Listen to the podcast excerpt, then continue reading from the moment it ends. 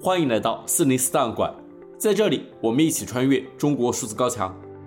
二月十三日，中共中央国务院关于做好二零二三年全面推进乡村振兴重点工作的意见由新华社授权发布。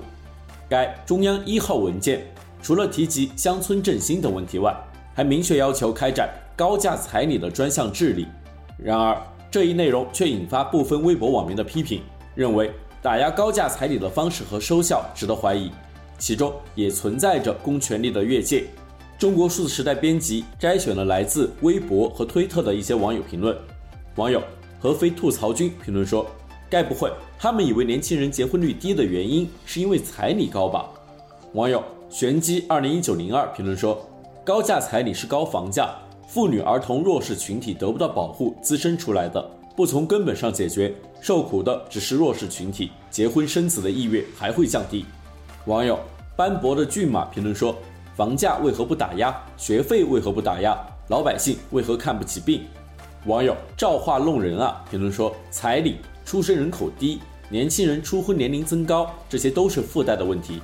你们不解决好根子，这些东西怎么解决都没什么用。”网友遮阳大草帽评论说：“我算是发现了头疼医脚的说法了。这个文件没有多大的实质性意义，只是有个话头而已。该要的还是要。所谓的天价彩礼是对比的收入，根本解决贫富的差距和住房问题，这些问题自然就慢慢消失了。”网友木生漏评论说：“高价彩礼确实是落后风俗，这不假，但这毕竟是道德层面的问题。彩礼这种道德层面的问题，用法律解决。”而失德艺人这种应该明确用法律解决的问题，最后却抛给了道德层面解决，因为道德没有标准，所以尺度也就没有标准。